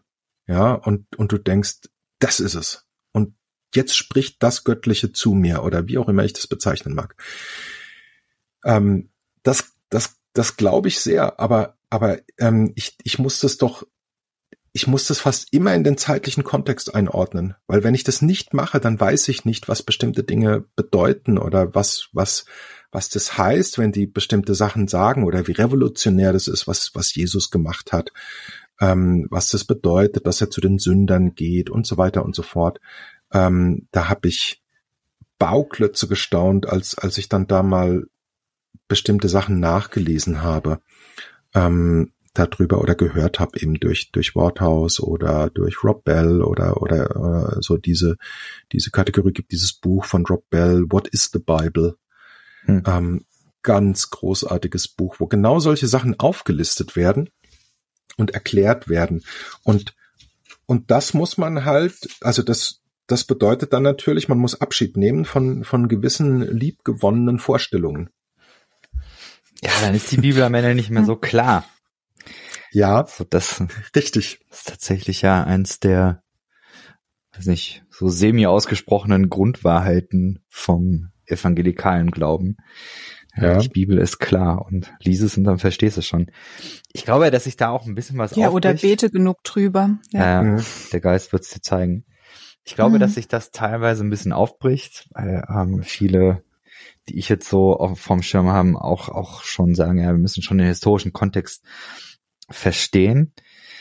Ich, äh, es hat ja jetzt eine sehr lange Diskussion gegeben. Ich muss noch schon mal vielen Dank sagen, dass du dich da so investiert hast bei uns äh, hier bei Schöner Glauben auf der Instagram-Seite. Alter Falter. Ja. Also ich muss dazu sagen, ich bin ja jetzt am Wochenende in London unter anderem auf der äh, London Pride gewesen und hab Okay, ich habe weder Zeit noch Bock gehabt, muss ich sagen, auf diese Diskussion. Ich das, das verstehe ich. So, und es war einfach ein ganz schönes Wochenende. Aber ich habe natürlich immer wieder äh, die ganzen Push-ups bekommen. So, jetzt kommt wieder ein neuer Kommentar und so. Ah, nein. Äh, nee, du alles gut, alles gut. Äh, ich, ich bin einfach so froh, dass du dich darauf äh, eingelassen hast. Ich finde das ja gut, wenn, wenn da äh, Zeit und Muße und irgendwie auch ähm, gegenseitiges Interesse da ist. Ähm, ich habe aus dem bisschen, was ich da gelesen habe, aber nochmal so den Eindruck bekommen, dass es auch einen großen Unterschied macht. Die eine Sache ist, die Bibel vielleicht historisch kritisch oder überhaupt mit historischem Kontext zu lesen. Und die andere Seite, wenn es um das Stichwort geht, Lebensanleitung, ist, glaube ich, ob da nicht auch Angst die Triebfeder ist. Was ich meine, die Angst, was falsch zu machen, meinst du? Ja, oder? Also eine, ich überlege, wo, wo habe ich das letzte Mal eine Betriebsanleitung gelesen? in der Regel, wenn ich sie gelesen habe, dann, weil ich Angst habe, irgendwie was kaputt zu machen. Mhm. Und bei den meisten Dingen würde ich sagen, ich brauche keine Betriebsanleitung, weil es funktioniert eben auch so. Und ja. entweder kann ich es mir selber herleiten oder es ist eben auch okay, Dinge, Dinge auszuprobieren. Ich glaube, dass da, da ist auch so ein bisschen so ein Switch. So dieses, ja, äh, ich glaube, man, man muss das schon alles ganz, ganz genau richtig haben, weil wenn es nicht richtig hast, entweder scheiterst du im Leben oder im ewigen Leben oder beides. Und ich habe das mhm. Gefühl, dass das ja auch so, also es ist zumindestens für mich auch eine Sache, die überhaupt nicht mehr plausibel ist. Weil ich das Gefühl habe, es ist egal, welches Bibelverständnis du hast, auch die Leute scheitern im Leben. Und noch mehr, ich habe das Gefühl, manchmal sind die auch blind dafür. Also so wie du gerade erzähltest, mhm. ja, du mhm. kannst ja Menschen auch extrem verletzen. Und wenn du dann sagst, ja, püff, ich zieh die Schultern hoch und ist halt, steht halt in der Bibel. Und die Bibel ist eben die einzige Wahrheit, die ja. zählt. Dann äh, wird's halt auch schwierig. Ja. Hm. Ich hatte da neulich auch so eine kurze Diskussion in einer Kommentarleiste, äh, wo, ich, wo ich gedacht habe, ich versuche es konstruktiv, dass ich dann ge gefragt habe, ja, ähm, aber das mit der Liebe, das steht doch auch in der Bibel. Und ähm, wo dann beim Gegenüber so rauskam, aber es, de, de, dem Wort zu gehorchen ist noch wichtiger als zu lieben. Hm. Weil Gott zu lieben heißt, ihm zu gehorchen und, und seine, ja. seine Ge Gebote zu halten. Und dann habe ich aufgegeben. Also so dieses, für, für mich ist irgendwie die, die, das Liebesgebot Jesu, das, was irgendwie für mich alles zusammenfasst und irgendwie übrig bleibt. Ja. Und alles andere ordnet sich für mich unter das oder lässt sich da einfügen. Ähm, und für die Person irgendwie nicht. Mhm. So, sondern all die anderen Worte, e-, egal sie, wie widersprüchlich sie, sie sind zu dem, was ich unter Liebe verstehe, ähm, gelten im Zweifel mehr. Meine Frage ist, kann man mhm. überhaupt mit Menschen reden, die anders glauben und die in mir oder in dem, wie ich glaube, eine Gefahr sehen? Hm. Feder, hast du da schon mal positive Erfahrungen gemacht? Hast du schon mal in so einer ähm, Kommentarspaltendiskussion also, oder ja, so, wir, wir reden gerade von äh, Internetdiskussion. Von der oder mein, Kommentarspalte. Von dieser. also für alle, die es nicht wissen, es gibt bei Instagram eine Kommentarspalte unter dem Post, glaube, so dass die AfD etwas gegen dich hat. Sucht's auf der Schöner Glaubenseite und ihr werdet äh, deutlich über 170 Kommentare zu äh, diesem Thema finden. Ja, jetzt Peter. ähm, Nein, ich habe tatsächlich, ich habe noch nie, ich habe es noch nie erlebt, dass, dass die Person, mit der ich diskutiert habe, irgendwann gesagt hat, Mensch, jetzt, jetzt aber, jetzt, jetzt ist mir was klar geworden oder ähm, jetzt sind mir die Augen auf, aufgegangen oder irgendwas. Habe ich noch nie erlebt. Mhm. Ähm, ich habe mir das auch abgeschminkt, ja, deswegen diskutiere ich auch nicht. Also, ja. Warum machst du es dann? Also ich äh, erlebe deinen Kommentar äh, da, so wie ich dich jetzt auch reden höre, als mhm. sehr bewusst entspannt ein Stück weit, aber ähm, gleichzeitig konzentriert. Mhm. Das, ähm, so erlebe ich auch deine, deine Schreibweise. Wo, wo bringst du die Energie her und die, die Ruhe mit, das da trotzdem so fortzuführen, auch wenn gar nicht so die, die Hoffnung da ist, dass das ein ähm, vielleicht was ändert beim anderen, was man selber für einen besseren Weg halten würde? Also das ist eine, das ist eine sehr gute Frage, die ich mir oft auch selber stelle und ich bin auch nicht ganz sicher, ähm, wie rein meine Motivation da ist. Ja, also ich, ich bringe mal die die schlechten Gründe bringe ich vorne weg. Ich glaube, ich will einfach Recht haben. Ähm, das das sage ich jetzt einfach auch mal so. Ja, das das ich glaube, am, am Ende will ich auch einfach nur recht haben, ja. Äh, zumindest ist das irgend so ein, so ein kleiner Impuls in mir drin, der das möchte, ja. Ähm, ist es Recht haben wollen oder ist es eine Diskussion gewinnen wollen? Vielleicht auch das, ja. Lass das mal eben den Kulturkampf mich, gewinnen, so mal, so nach dem. Das wäre mir, das wäre wahrscheinlich so ein bisschen das, was Gleiches, weil, also ich meine, es ist ja schon so, ich, ich bin ja auch überzeugt davon, dass das, was ich gefunden habe, richtig ist. Ja, und dass, dass die Art und Weise, wie ich die Bibel verstehe, ähm, ein Stück richtiger ist, als ich es vorher geglaubt habe. Mhm. Und aber natürlich will ich das auch unter die Leute bringen, ja. Also das ist mhm. mit Sicherheit ein Antrieb und das ist, das ist der Unschöne, den bringe ich gleich zu Beginn. Ja, aber ich, ich hm, ah, du, das machst du ja nicht so eben aus so einem, hm, ich weiß auch nicht. Du hast ja so eine moralische Haltung dahinter. Du glaubst ja, dass, mhm. dass das, wie du jetzt glaubst, die Welt besser machen würde. Ja. Liebevoller machen würde, oder? Ja. Also ja. Und schon. Das, ähm, also ich, ich glaube tatsächlich, also was da ja das glauben doch alle, oder? Ja, genau. ja, das glauben alle. Ähm, ich, also, das frage ich mich halt. Ja, glauben, dass die, die so klar. krass ausgrenzen. Die, die Konservativen auch, sagen auch, das würde die, die Welt besser machen. Wenn alle so glauben wie ich, dann würde das die Welt besser die Welt, machen. Ähm, weniger Sünde hätte. Genau. Oder ja. wie? Also, bin ich, bin ich überzeugt. Frage. Wenn du, wenn du glaubst. Was juckt mich denn die, die Sünde eines, also Sünde große Anführungsstriche, ja. eines Homosexuellen in meiner Nachbarschaft? Das äh, beeinflusst doch mein Leben nicht.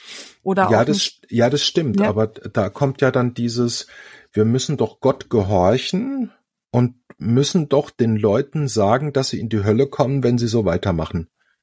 Also mache ich das jetzt. Ist eigentlich auch aus einer großen Nächstenliebe heraus, den anderen retten wollen. Und da, ist eigentlich ja, eine Art von hm. Evangelisation. Also mein, meine persönliche ja. Meinung ist tatsächlich, dass es eher darum geht, alles richtig machen zu wollen. Und, ähm, und nicht notwendigerweise die Leute retten zu wollen, sondern mhm. ähm, also das ist ja ein starker, äh, starkes dualistisches Denken, glaube ich, was da dahinter steht. Ja, also dass ich sage, mhm. ich habe ein richtig und ein falsch und ich möchte das unbedingt richtig machen. Ähm, und und wenn ich es richtig mache, dann kann eigentlich auch gar nichts schiefgehen. Ja, das, das ist so diese Diskrepanz, die, die ich habe schon mit Leuten diskutiert, die haben mit ihrer, mit ihrem Handeln andere Leute massivst verletzt und und sie wollten überhaupt nicht verstehen oder sie konnten nicht verstehen, dass, dass es daran liegt, weil sie so gehandelt haben, wie sie gehandelt haben. Also so ein bisschen wie der, wie der Priester, der am, ähm, am Mann, der unter die Räuber gefallen ist, vorbeiläuft, ja, der sagt, ich habe doch richtig gehandelt. Es war mhm. doch richtig, das ist das, was Gott wollte. So, und, und das erlebe ich relativ häufig, dass, dass Leute einfach denken, sie, sie machen das richtig. Also ich meine, ich habe natürlich, ich habe natürlich noch, noch zwei andere Motivationen, warum ich das mache oder, oder äh, zumindest glaube ich das oder hoffe ich das, dass ich nicht nur gewinnen will. Äh, ja, erzähl, das, das eine ist, äh, es lesen immer Leute mit. Hm. Ich Kannst weiß nicht, wie, noch, ich hatte gerade eine Störung es, im. Es lesen immer Leute mit. Es sind immer Leute dabei, die das mitlesen, hm. die, die nicht mitdiskutieren. Ich weiß nicht, wie viele Leute mir schon gesagt haben, du vielen Dank für deine Facebook-Einträge oder dies oder jenes. Die mhm. haben, von denen hat kein einziger irgendwie äh, ein Like dran gebappt an die, äh, an den Beitrag oder sonst irgendwas, aber ich höre hinterher, das hat mir geholfen, das fand ich gut. Ähm, das deswegen, ich glaube tatsächlich, wenn, wenn, wenn Leute, weil das, so geht's mir zumindest auch, ja, ich lese irgendwo anders was. Ähm, der, der Jason schreibt irgendwas zum Beispiel, ich nehme jetzt den Jason, weil ich den länger lese schon. Äh, geht mir mit dir bestimmt auch irgendwann so, Chris. Ähm, aber der, der Jason schreibt irgendwas und ich denke, ah, das ist ein guter Gedanke. Ah, das gefällt mir, ja. Und, und das ist eine gute Argumentation, ja. Ähm, und äh, da kann ich was lernen von. So. Mhm. Und Geht einem häufiger so, wenn man was vom Jason liest, das stimmt schon. Ja. Ja. Mehr davon, mehr davon. Und, ja. und äh, Talk das gefällt mir immer besser. das, das ist tatsächlich, also das ist so das eine, ja, ich glaube, Leute lesen das, äh, die für die ist es gut. Es ist auch sowas, so ein, so ein, ich will das nicht alles stehen lassen unwidersprochen. Hm. Ich will nicht, dass Leute irgendwas, ich sag's ganz böse, rausrotzen ins Internet ähm, und, und keiner sagt was dazu. Oder nur wenige. Ich möchte eigentlich, dass, dass wenn, wenn, wenn, äh, weiß ich nicht, wenn Spule beleidigt werden oder wenn Menschen äh, die aktuelle Kirche mit Nazis äh, vergleichen, dann äh, oder vergleicht, dann, dann finde ich es gut, wenn da Leute sind, die ähm, die dem widersprechen und sagen, halt, Mhm. stopp, nicht weiter. Das, das, das ist nicht richtig so oder das ist nicht gut, wo das hingeht. Ähm, also das, das ist das Zweite. Ähm, und das Dritte ist tatsächlich, ich, ich mache mir da zum Teil einen, einen Sport draus, dass ich sage, ich möchte ganz bewusst gut argumentieren. Und, und manchmal habe ich auch schon, da stehen da, steht dann irgendwas da, wo ich denk, ja, aber dieser Halbsatz ist jetzt eine Unterstellung. Ist eine Spitze. Die braucht's eigentlich nicht. Dann mache ich die wieder raus. Also so, weil ich, weil ich versuche dann, das so, also ich sitze auch, auch zum Teil da und denk, kapier's doch endlich, es ist doch nicht so schwer. Wie kann man nur so einen Mist schreiben? Ähm, das denke ich, aber dann, dann schreibe ich halt doch, möchtest du deine Gedanken nicht doch nochmal überdenken? Oder stell dir doch mal vor, es ist so und so, ja? Also ich versuche das dann auch, also ich, ich hoffe dann immer, es bleibt irgendwas hängen bei den Leuten. Weil bei mir war es doch auch nicht anders. Mhm. Bei mir war es doch auch so, dass ich, dass ich, dass mein, mein Kumpel, der sich geoutet hat als schwul, das war, äh, ich glaube, 1998 oder 99. Aber der endgültige Push, dass ich an den Punkt kam und gesagt habe, Homosexualität ist aus meiner Sicht keine Sünde, war 2014. So. Also da ist ganz viel Zeit ins Land gegangen, ganz viel immer mal wieder drüber nachdenken, immer wieder Gespräche hören, immer wieder mit Leuten, immer wieder Leuten zuhören und wahrscheinlich habe ich da auch wieder Worte gegeben. Aber so dieses steht der Tropfen hüllt den Stein und man muss es einfach immer mal wieder hören. Es gibt, es gibt auch Leute, wo das nichts nützt, aber diese Dauer, ne? Ich ja. äh, habe jetzt gerade irgendwie so eine Diskussion mitbekommen. Eine Person aus dem Internet, die erzählt hat, dass sie, also ob ich es jetzt richtig wiedergebe, ist ja der Prüfung offen, drei Monate dekonstruiert und dann gemerkt, nee, ist nichts für mich und dann wieder den alten Kram weitergemacht.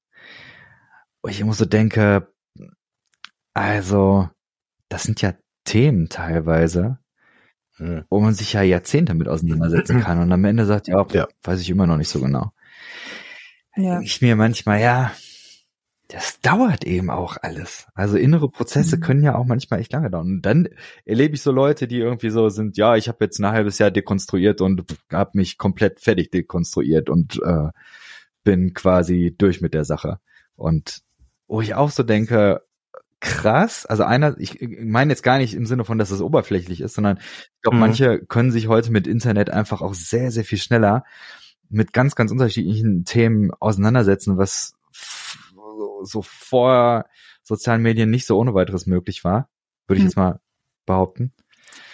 Ja, ich glaube, das ist das eine. Ich glaube, was anderes, gerade bei dem Drei-Monats-Beispiel, ähm, habe ich mich ja auch kurz mit beschäftigt, mit dem Profil.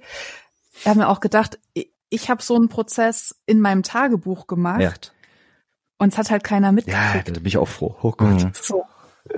Ja.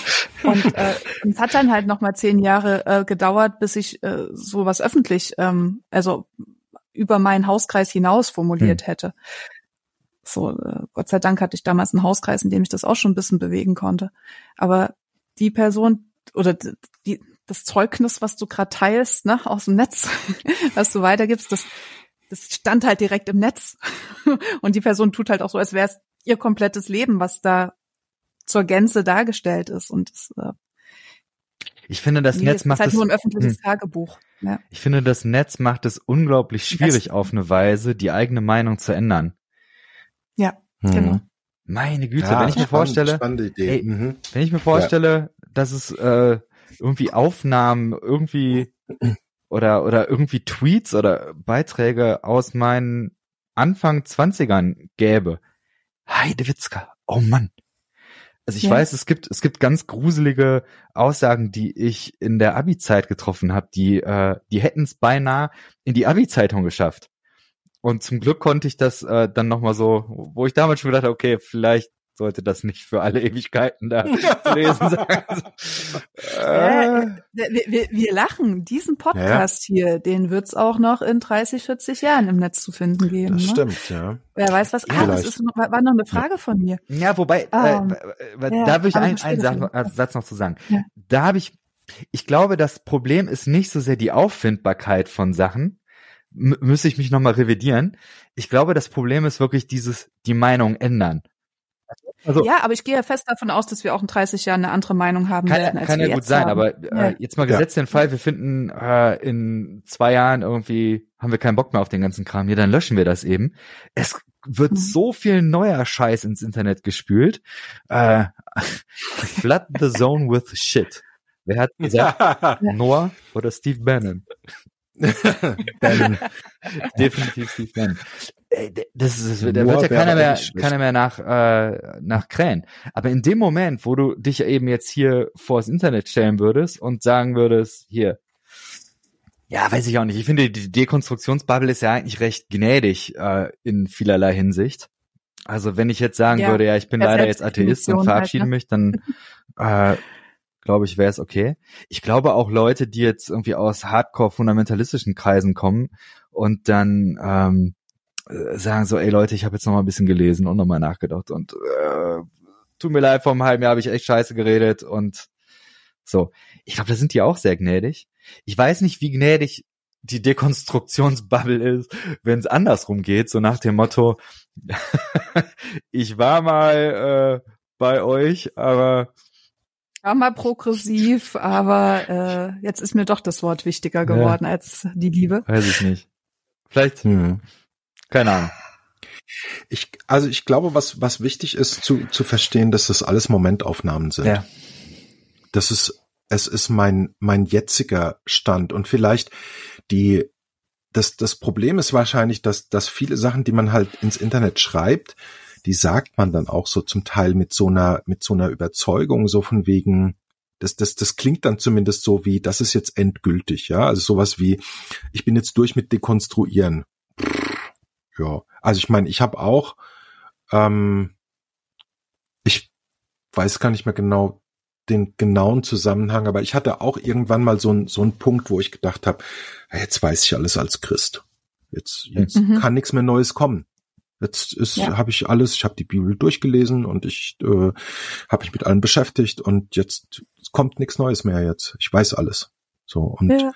ähm, und das war dann ist dann erst so mit der Zeit, dass man dann halt merkt, oh, oh, nee, es dann doch noch eine ganze Menge, die man gar nicht weiß und die man nicht verstanden hat und ähm, und zumindest ich bin an dem Punkt, dass dass ich glaube halt die Menge dessen, was ich nicht weiß, ist viel, viel größer als das, was ich weiß.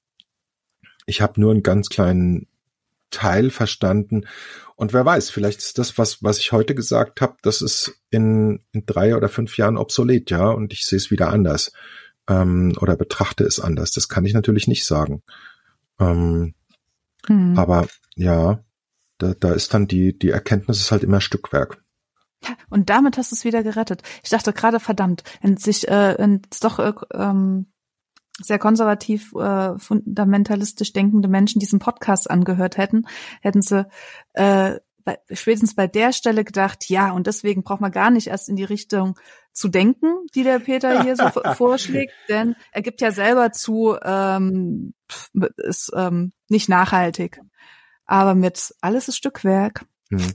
Aber es ist ja auch, also ich meine, du, du hast doch gesagt, du, du, ähm, du beschäftigst dich mit systemischen Fragen. Ne? Ja. So, und das, das sind ja, damit beschäftigst du dich ja auch mit Prozessen, die nicht von heute auf morgen gehen. Also gerade ja, ja. so, so persönlichkeitsverändernde Prozesse oder ich, ich arbeite ja in einer Firma, da ist Kultur ein großes Thema, ja. Und kulturelle Veränderungen gerade solche Prozesse, die brauchen Zeit, Zeit, Zeit. Das, ja, das ich, geht nicht ja. von heute auf morgen. Und du kannst dich da nicht, du kannst dich da nicht rein lesen oder rein denken. Du kannst dich nur rein leben in diese, in diese ganzen Dinge. Du, du musst du musst es erleben, ja. Ich habe ich hab im vergangenen Jahr habe ich so, ein, so, ein, so, eine, so eine Schulung mitgemacht, ähm, wo, wo auch so systemische Fragen zum Teil aufgekommen sind und, und agile Arbeitsmethoden. So. Und das Ding war, du kannst, du kannst dir einen Wolf erzählen über agile Arbeitsmethoden, also so äh, wie, wie du Projekte machst auf mit sogenannten agilen Methoden. Und das, das Beste ist aber, wenn du es selber erlebst. Also der hat dann so so äh, Spiele mit uns gemacht, Pizza backen zum Beispiel. Ja, das klingt total albern und voll kindisch. Ähm, aber es, es war super, weil du anhand dessen verstehst, wie so agile Prozesse funktionieren. Und, und du musst es mal gemacht haben, du musst es erlebt haben. Also das, das glaube ich tatsächlich, und da, da bin ich doch eher auch wieder bei einer, bei einer konservativen Geschichte, ähm, oder das, das, was die Stärke ist, auch von einer, von einem, von, von, von einem evangelikalen Glauben, dieses, du brauchst eine pers persönliche Beziehung zu Jesus, du musst es erlebt haben, du musst Jesus erlebt haben. Ähm, das, glaube ich, tatsächlich ist super wichtig und und mehr als als hilfreich ja. Also ich habe ich habe viele viele Punkte die ich die ich nicht mehr glaube oder die ich in Frage stelle oder denk oh dies oder jenes aber so den Glauben komplett über Bord werfen hm, wird an bestimmten Punkten schwierig weil ich zu viel erlebt habe mhm. magst du ein Beispiel nennen kann ja jetzt jeder mhm. mal in der Runde, auch du, Jason. äh, ja, ich bin mir recht sicher, dass du auch äh, irgendwas, oder? Hast, wo du sagst, so da, äh, das ist irgendwie so eine Gotteserfahrung, irgendwas in die Richtung, da. Also ich, ich habe hab so Momente, wo Peter ich mit aller De Dekonstruktion sagen muss. okay. Ja. Also, ich habe ja gesagt, ich komme aus einer aus einer sehr. Jetzt ruf ich hier zu sowas auf, ey. Ja, gut, du hast es so ja. gewollt. Äh, dann hört ja keiner den, den Podcast, oder? Das nee. nur drei, ja, vier Leute so, ne? Haben wir uns, uns nicht drüber, ja. drüber unterhalten. Ähm, nee, ja. also ähm, ich, ich komme ja tatsächlich aus einer, einer pfingstcharismatischen Ecke zunächst mal. Und ähm, äh, ich, ich kann zu der also bitte fragt mich nicht zu der Theologie dazu, ja, weil an der Theologie dazu habe ich große Fragezeichen. Ähm, aber in einer, in einer äh, pfingstlichen Bewegung glaubt man, ähm, dass es, also dass wenn du, wenn du Christ wirst, dann, äh, wenn du dann, äh, wenn du anfängst, Jesus nachzufolgen, dein Leben Jesus übergibst, äh, deine Bekehrung hast, äh, wie man das auch mal nennen mag, dann, ähm, dann lebt der Heilige Geist in dir aber es gibt noch eine zweite, eine zweite Erfahrung, die dann genannt wird, die Taufe im Heiligen Geist. Also ein, mhm. ein, ein, äh, ein, eine zusätzliche Erfüllung, etwas, was drüber rausgeht, über, über, über nur Dasein, ja. Ähm, und ähm, das, das wurde mir damals so, so geschildert und ich hatte da irgendwie ein Traktat dazu und ich habe ein paar Bibelstellen dazu gelesen und habe nichts verstanden. Ja, so. Und ähm, und die saßen dann da und haben gesagt, komm, wir, wir beten jetzt zusammen. Wir machen das jetzt. Wir beten jetzt dafür, dass du die Taufe im Heiligen Geist empfängst. So. Und ich war da skeptisch und irgendeiner hat dann gesagt, ach, weißt du was? Ich habe da auch meine Fragen gehabt, aber dann hat jemand zu mir gesagt, das ist einfach was Gutes von Gott. So. Und dann habe ich all meine Fragen beiseite gewischt, die ich damals hatte, die heute viel mehr gewesen wären, aber damals habe ich das, konnte ich es leichter. Und habe gesagt, gut, dann machen wir halt mal. Gucken wir mal, was passiert. So, und dann haben die gebetet für mich. Und es war wirklich unglaublich. Also es war eine super emotionale, ein super emotionales Erlebnis. Also ich stand dann da, ähm, hab geheult wie ein Schlosshund und ähm, als ich die Augen aufgemacht habe, saßen die auch schon alle wieder. Also die standen eigentlich um mich herum, haben mir so die Hände aufgelegt, haben für mich gebetet und dann haben die sich hingesetzt, nachdem ich, also irgendwann haben die sich hingesetzt und ich habe das gar nicht mitbekommen, ja. Und ähm, und dieses Erlebnis war war super einschneidend für mich, das weiß ich, weil ich ähm, ich hatte vorher eher Schwierigkeiten, irgendwie Menschen zu berühren, zu umarmen oder sonst irgendwas. Das war nicht mein Ding ähm, habe ich glaube ich auch so von meinem Elternhaus nicht unbedingt mitbekommen oder mein mein Vater war war eigentlich nicht so der ist nicht so der Umarmer äh, was glaube ich einfach generationenbedingt ist ja im Krieg geboren und so und ähm, und das war für mich nie ein Thema also irgendwie Leute umarmen oder sowas ging nicht und ich weiß ich habe mich ich habe mich hingesetzt danach, nach diesem, nach diesem Erlebnis und habe den nächsten, der neben mir saß, fest gedrückt und in den Arm genommen. Das war ein Mann. Und das hätte ich vorher nie im Leben gemacht. Und ich bin danach, bin ich durch die Stadt gelaufen und ich hätte am liebsten, ich war so glücklich, bin geschwebt geradezu und ich habe hätte am liebsten alle Leute umarmt, die mir da entgegengekommen sind. Ähm, und wie gesagt, ich kann das, ich kann das nicht richtig, richtig einordnen im Sinne von, von wie, wie passt es theologisch oder ähm, wie, wie funktioniert das. Ähm, aber äh, ach so, äh, ja, ich weiß nicht, ist das, wie ist das bei euch theologisch so? Äh, ich habe dann auch so in fremden Sprachen gesprochen. Ähm, du hast ja schon gesagt, dass du ein bekannt. Ketzer bist. Ja, genau. das, das dann auch, ja, und das ist bis heute auch, auch noch vorhanden und geblieben. Und, ähm, und ich, ich setze mich schon auch ab und zu hin und sag, okay, das kann man vielleicht auch irgendwie anders erklären, ja. Mit, weiß ich nicht, keine Ahnung, Placebo-Effekt oder äh, ähm, gruppendynamischer Effekt oder ich weiß es nicht, ja, das, das, das mag sein. Ähm, aber ich, ich glaube tatsächlich, das war ein, das war ein Moment, wo, und ich benutze das jetzt mal ganz bewusst so, wo das Göttliche mich berührt hat, ja.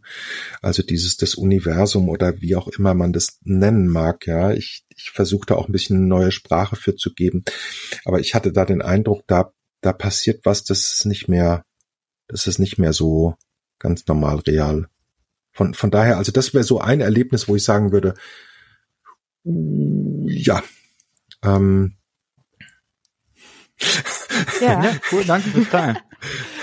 Ja, danke, äh, ist mir auch äh, gar nicht fremd. Ich äh, hatte ja auch meine Zeiten in ähm, sehr charismatischen Gemeinden. Ähm, mir wurde auch mal versucht, eine Geistestaufe mhm. ähm, zu geben, mit der ich dann äh, auch in Sprachen beten können hätte sollen. Ähm, war nicht der durchschlagende Effekt in dem Moment. Okay. Hat paar Wochen mhm. gedauert, aber ich habe auch mehrere Jahre ähm, in Sprachen mhm. gebetet.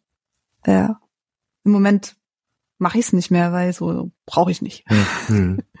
Aber ich glaube, würde ich in eine emotionale Großkrise kommen, äh, wo die alten Gebetsmuster zünden, ähm, würde wahrscheinlich auch das ähm, Teil ja. davon sein. Ja. Ja, ja, Son. Du mal so ganz ehrlich, du so als sehr rationaler Bücherwurm, mhm. hattest du ähm, Gottesbegegnungen, wo du sagst, die ähm, kannst du dir nicht anders erklären? Ah, das glaube ich nicht. Also Gottesbegegnungen, die ich nicht anders erklären kann, das glaube ich nicht. Also ich habe Begegnungen oder ich habe Erfahrungen gemacht, die ich glaube ich, ganz gut auch mit biblischen Motiven und so weiter ausdrücken kann oder deuten kann. Aber etwas, was ich gar nicht anders. Ja, ich meine, er hat nicht anders, außer mit, das war die, die, Gott. Das war der Heilige Geist. Das war der Geist. Für mich ist das ja so, dass ich sage, Religion ist für mich eine Sprache. Und das erzähle ich auch irgendwie in jedem dritten Podcast, habe ich das Gefühl. ja, aber erzähl's ruhig nochmal, man versteht's nicht beim ersten Mal hören. Ich glaube, die Idee ist, dass es ein, ein guter Vergleich ist. Also ich meine, ich bin jetzt durch die Schule, ich glaube, ich habe zwei, drei Sprachen gelernt. Französisch kann ich nicht mehr, aber Englisch und Deutsch, das funktioniert ganz gut. Und es gibt eben bestimmte Dinge, die kann man in der einen Sprache ganz gut ausdrücken und bestimmte Dinge, die funktionieren in der anderen besser. Aber grundsätzlich schätze ich eben diese Mehrsprachlichkeit. Und ich erlebe das bei Freunden und Bekannten, die Migrationshintergrund haben. Die haben dann auch so diese Herausforderung, dass man denen so nahelegt, also du musst dich eigentlich so ein bisschen für eine Seite entscheiden und dann so ein bisschen auch sagen, also eigentlich so das Deutschsein, das ist schon das Richtige und das andere, das muss er eigentlich so ein bisschen verdrängen. Und ganz viele, die dann eben sagen, nein, will ich gar nicht, ich will, will beides. Ja, weil äh, beides gehört irgendwie zu mir dazu. Und für mich ist das mit Glaube genauso. Also Glaube ist für mich eben wie eine zusätzliche Sprache. Manchmal denke ich auch wie so eine Art Muttersprache. Da kann ich eben sehr, sehr viele Dinge ausdrücken und da mir die Welt mhm. erschließen und meinem Leben auch irgendwo Sinn geben und Dinge eben ausdrücken. So, ich kann aber auch andere Sprachen verwenden, die ich in meinem Leben gelernt habe. Also, ich habe ein bisschen mal äh, studiert, habe äh, verschiedene Dinge noch kennengelernt. So, und da kann ich eben auch äh, switchen. Also ich kann die Dinge mit unterschiedlichen Sprachen ausdrücken. So gleichzeitig, äh, ich finde es aber total doof, wenn mir jetzt jemand sagen würde, pass auf, diese christliche Sprache, äh, lass das mal lieber. Das ist Teil meiner Geschichte, das mhm. ist Teil, wie ich bin und das ist Teil, wie ich mir gerne die, äh, die Welt äh, erkläre und wie ich, wie ich, äh, wie ich mein Leben ausdrücke, wie ich meine Erfahrungen ausdrücke. So, und deswegen, es gibt für mich so ein paar Erlebnisse, die besonders krass waren oder die ich besonders als besonders mystisch oder besonders spirituell erfahren würde. Das hat in der Regel was mit Musik mhm. zu tun. Also ich war mal auf einem äh, Festival, wo äh, Klangsdorf gespielt haben und die haben eine sehr sphärische Musik, die sich langsam aufbaut und da habe ich eine, eine Erfahrung gehabt, die sehr tranceartig war und das hat für mich weniger was mit äh, weggetreten oder in, in irgendwie nicht in der Realität zu sein, sondern es hatte eher was damit zu tun, dass ich extrem stark im Moment hm. war. Also, dass ich an gar nichts anderes denken muss, sondern einfach nur diesen Moment sehr intensiv wahrgenommen und äh, genossen habe. Und das hört sich jetzt sehr technisch an, war aber extrem Deep Shit und eine, eine extrem starke Erfahrung. Ich glaube, das ist auch letztendlich das, was Musik machen kann. Musik kann uns eben extrem stark so in dieses Hier und Jetzt reinbringen. Und das würde ich mhm. eben sagen, das ist sehr christlich. Also äh, Gott spricht von sich als ich bin der ich bin. So, das ist eben dieses äh, gegenwärtig sein, dieses ähm, im Moment sein. Ich spreche auch sehr gerne von Gott-Momenten. Ich das äh, theologisch ähm, mir offen halte, was meint das eigentlich, dass Gott eine Person ist. Ich finde, das ist so ein Riesenfass. Ich äh, begebe mich da lieber auf den Bereich ähm, Gott-Momente. Da kann ich sehr viel äh, mit mit anfangen. So und und das sind so für mich Sachen oder weiß nicht. Ich habe einmal habe ich ähm, einen Song selber aufgenommen und habe hab gemerkt, dass ich da eben sehr gut reinkomme und irgendwann dann auf der Gitarre das ausdrücken konnte und zum Glück den Record-Button gedrückt habe, was ich tief in mir drin ausdrücken wollte, aber wo es überhaupt gar keine Worte für gibt. Sowas. Mhm. Und das ist für mich auch was, was sehr, sehr tief spirituelles, was mich zum Beispiel dann erinnert an diese äh, Texte, wo äh, der Heilige Geist seufzt in mir oder, oder verwendet sich vor Gott und sagt die Dinge, die, die ich nicht sagen kann, so jetzt mal frei übersetzt. Sowas, da, da merke ich eben, ich kann das jetzt einfach auf einer musikalischen Ebene beschreiben. Ich kann aber genauso gut sagen, ja, das ist der Heilige Geist, der in mir äh, seufzt, so ungefähr. So, das sind einfach zwei unterschiedliche Sprachen, wie ich es ausdrücken ja. kann. Ja. Mhm. Und du so? Ja, ich, ich hatte ganz viele Momente in meinem ähm, Christensein, wodurch ähm, Eindrücke, also ähm, ich meiner Sprache würde ich jetzt sagen Assoziationen zu Personen, die einfach mhm. getroffen haben und ähm, für mich oder andere oder dass ich in ähm, Gottesdiensten, meistens in der Lobpreiszeit, so innere Bilder hatte, die, die zu mir gesprochen haben. Ich weiß noch, in einem ähm, Gottesdienst äh, hatte ich ein super tröstendes Bild davon, wie ähm, meistens Assoziationen zu den Lobpreistexten, äh, da ging es um die so vor Gottes Thron kommen und da habe ich mich nicht würdig genug zugefühlt und hatte halt so ein inneres Bild, dass, dass Jesus vom Thron runterkommt und mir entgegen in den Garten geht. Und ihm ist es quasi egal, wo er mir begegnet oder wo ich hinkommen kann. Er, er begegnet mir da, wo ich bin. Fand ich sehr tröstlich damals, weiß ich. Aber was ich gerade spannend fand, du hast mich gerade äh, an eine Situation erinnert. Und zwar witzigerweise, als äh, nachdem sich halt einer ähm, meiner guten Freunde, die ich ähm, eben auch als Jesus-Nachfolger sehr äh, bewundert habe, geoutet hat, dass er ähm, sehr damit struggelt, ähm, schwul zu sein und dass er gar nicht weiß, wie er damit leben kann, haben ähm, ein gemeinsamer Freund und ich äh, für ihn gebetet. Und ich habe in, in Sprachen gebetet, weil ich so überfordert war von der Situation und meinem Wunsch, dass es der Person gut geht, dass ich keine eigenen Worte dafür hatte. Und so im Sprachengebet wurde mir aber so wichtig, dass es eben nicht darum geht, ihn von seiner Sünde zu überführen, sondern ihn einfach lieb zu haben. Und dass mhm. es eben nicht Gottes Wille sein kann, dass er, ähm, dass das er nicht seine Art zu lieben leben kann und oder dass er sein sein Leben schrecklich einschränken muss, um um diesen Bibeltexten gerecht zu werden. Hm. Das war tatsächlich eine, eine tiefe Erkenntnis für mich und einer dieser Switch-Momente und die ist mir im Sprachengebet gekommen. Hm. ich, ganz spannend. ich hätte noch einen Gedanken. Der schließt sich an und äh, da interessiert es mich, was ihr dazu denkt diese ganzen Erfahrungen, ich glaube, so wenn wir das erzählen, äh, von dir, Peter oder Chris, das, das lässt alles irgendwie was klingen. Da kann man sagen, ja, als gläubiger Mensch kann man das irgendwo einsortieren, man kann das irgendwie vielleicht auch nachvollziehen. Jetzt ist aber die Sache, dass die Art und Weise, wie man solche Erfahrungen gewohnt war, früher, so im Gottesdienstkontext oder eben mit, mit der evangelikalen Spiritualität, die man so hatte. Als er das Problem, da hat man sich irgendwie raus weg entwickelt. So, und ich habe das Gefühl, dass jetzt so ein bisschen die Herausforderung ist, dass ganz viel an Rahmen, an Struktur fehlt, was ich sonst immer dankend angenommen habe, um solche Erfahrungen machen zu können. Also die Musik, die Lieder, die Gottesdienste, das gemeinsame Singen, ähm, beten können und all das. So, wo ich eben mhm. äh, denke, ja, äh, das ist ein großes Problem. Meine Frage ist, wie geht ihr damit um oder was sind eure Gedanken dazu?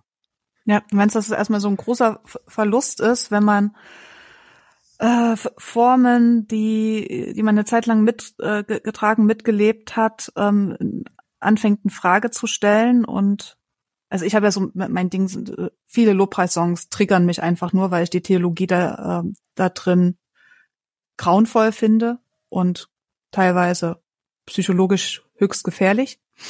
Kann ich nicht mehr mitsingen. So, da ähm, will, will ich auch nicht. Jetzt habe ich einen Faden verloren, schon spät.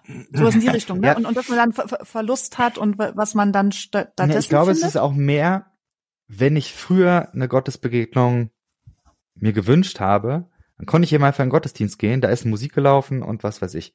So, ah. mir fehlt jetzt der mhm. Rahmen. Also, wie kann man sowas, wie kann man sowas erleben, ohne den Rahmen, den es äh, früher gegeben hat? Ja, du, du könntest zum Beispiel anfangen, in einen Podcast zu gehen und dich mit Menschen zu unterhalten. Das ist, äh, es gibt krasse hm. Erfahrungen. hey. ja. Also ja. das das Ding ist ja, also ich ich weiß genau, was du meinst und und das ich mir, mir geht so wie dir, Chris, dass dass ich bestimmte bestimmte Dinge einfach auch nicht mehr will. Also dies oder nicht, ich kann das auch nicht mehr, ja. Also das Lobpreis ist für mich auch, also ich ne Musik und äh, so großes Thema von mir und lange äh, Lobpreis geleitet und mitgespielt in der Band und es an vielen Stellen denke ich, boah, das, das kann ich so nicht, ja, oder das ist nicht, nicht das, das, das, das funktioniert aber auch nicht mehr für mich, ja. Also ich, ich habe diesen, dieser Rahmen, der er einst war, der ist kein Rahmen mehr für mich, der existiert gar nicht mehr für mich.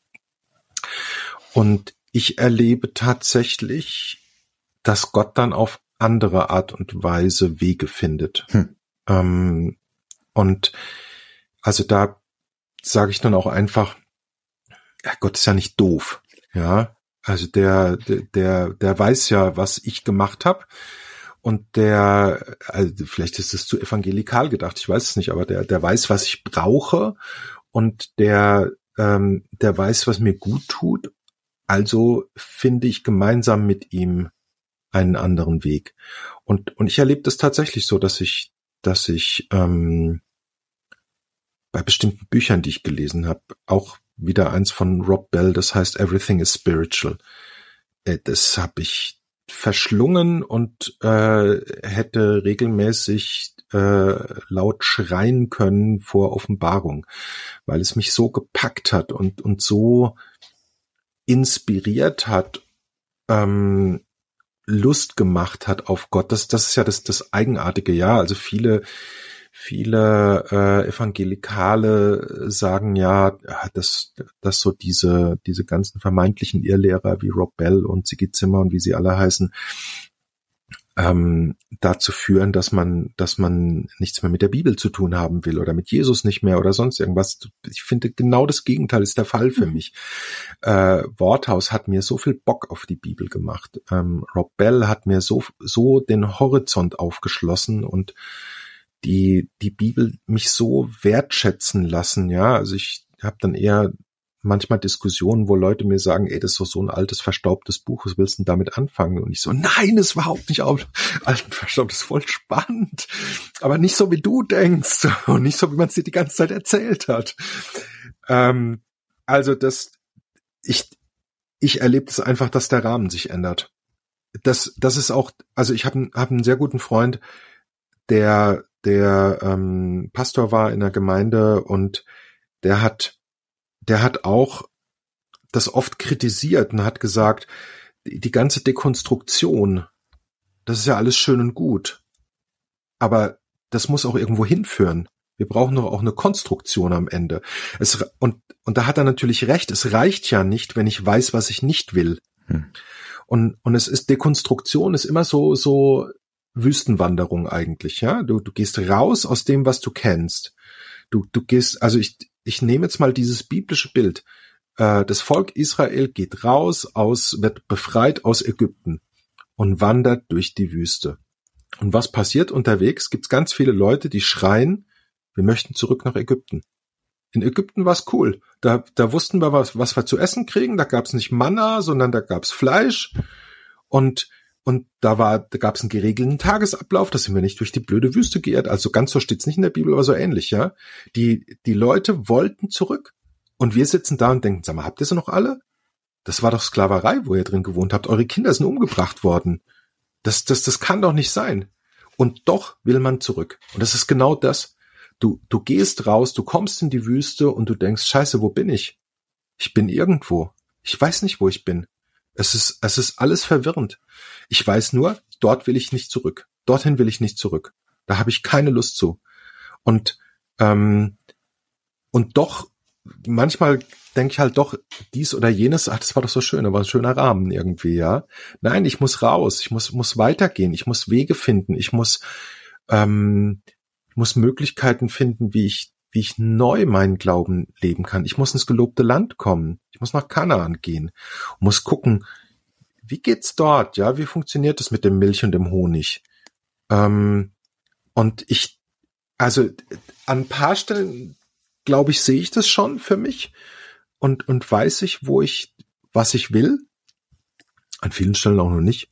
Das finde ich aber auch nicht schlimm. Aber ich merke, es sind ganz viele mit mir auf dem Weg. Hm. Früher hat man ja gedacht, man ist allein, wenn man hm. das macht. Ja, sind nicht weniger. Ja, und das gibt schon mal einen neuen Rahmen, ne? Hm. Bitte? Also so, so was bei mir, als ich so gemerkt habe, halt über ähm, mhm. Podcasts und Instagram, Glaubensweite und so, dass ich gemerkt habe, ja, genau, man ist nicht allein, es hat einen neuen Rahmen, ja. ähm, eine neue äh, G Gemeinschaft, das war, war für mich wichtig, ähm, ne, neue Worte, da äh, bin ich noch lange nicht fertig, lange, lange, lange, aber ähm, und ich habe eine neue Geduld. Ähm, bekommen. Ich dachte ja früher immer eben, ne, ich, ich kenne Gott schon und ich bin schon fertig. Mein, mein Glaube ist vollständig und da kann nichts Neues passieren. Ähm, das ist dann sehr viel passiert und jetzt denke ich, pff, also wenn es einen Gott, was Göttliches wie auch immer gibt, dann muss der wohl sehr viel Geduld mit mir haben und das, das wird er schon haben, wenn der so grob in der Größe existiert, wie, man das so sagt, dann ja. hat er auch so viel Geduld und hält es aus, dass ich da ähm, brauche oder zu Lebzeiten es vielleicht auch nicht mehr im vollen Umfang schnallen werde. Ja. Und für, für mich ist es die, die Natur. Das war es schon von Anfang an. Also schon meine, meine erste, erste Gottesbegegnung war ähm, unterm Sternenhimmel liegen und da, da wusste ich noch nichts von Jesus wusste, aber ich bin da gerade, äh, hat auch kein Wort dafür, dem Göttlichen irgendwie begegnet. Hm. Und das hat sich durchgezogen, das ist auch so geblieben und deswegen war auch für mich ein Grund, dass ich nie aufhören konnte, ähm, äh, an was Göttliches zu glauben, weil die Natur einfach zu krass ist, um zufällig zu sein. Ja. Manchmal, wo ich ganz abschließen wollte mit dem Glauben, weil ich, weil ich zu vieles nicht vertrauenswürdig fand, ähm, habe ich mich geärgert, dass, sie, dass ich da nicht dahinter, also dass ich das nicht auch absägen kann, hm. dass ich das nicht auch dekonstruieren kann. Ja, zwischen versöhnt mich wieder. Ich bin's langsam rund mhm. und möchte deswegen Danke sagen, Peter, dass du da warst. Das war schön. Gerne. Es hat mir Spaß gemacht. Es ist äh, irgendwie ganz anders gewesen, als ich gedacht habe. Ach, spannend. Wie hast du es gedacht? ja, keine Ahnung. Ich, zum einen habe ich gedacht, dass, dass wir uns nach einer Viertelstunde angucken und denken, oh, und jetzt? Worüber reden wir jetzt? Ähm, und äh, dann hast du ja noch so einen ganzen Stall von äh, Bildern geschickt hier, die äh, die wir gar nicht gebraucht haben, weil wir so, so irgendwie gut die wir gar nicht haben. gebraucht ja. haben. Die habe ich mir nur so aus dem Augenwinkel angeguckt und so. Da gibt's ja auch ganz viel zu sagen. Das stimmt, das stimmt. Ähm, und äh, ja. ja, das liegt nur daran, weil die Chris gleich eingestiegen ist hier mit so Ja, vielen Dank, dass du dich darauf eingelassen hast, Peter. Ich finde, es ist ein spannendes Format. Das war jetzt in, in, irgendwie in jedem Podcast so. Ich, ich kenne euch ja alle nicht, die bis jetzt so da waren, dich ja auch gar nicht. Hm. Aber irgendwie ist das hier so ein Blind Date mit äh, der Lizenz zum äh, Freireden, oder? Hm. Zum ja. Podcast bei Schöner Glauben. Ja, das ist so. Ja. Ja. Also zumindest habe ich mich wohlgefühlt, um das zu tun, ja. Also da habe ich genug Vertrauen auch in euch, um das um mich da zu öffnen. Vielen Dank. Das war schön. Vielen Dank. Großartig. Ja, gerne. Dann den Zuhörenden einen guten Tag, eine gute Nacht, was auch immer noch. Bis dahin. Ja. Bis dann. Ciao, ciao.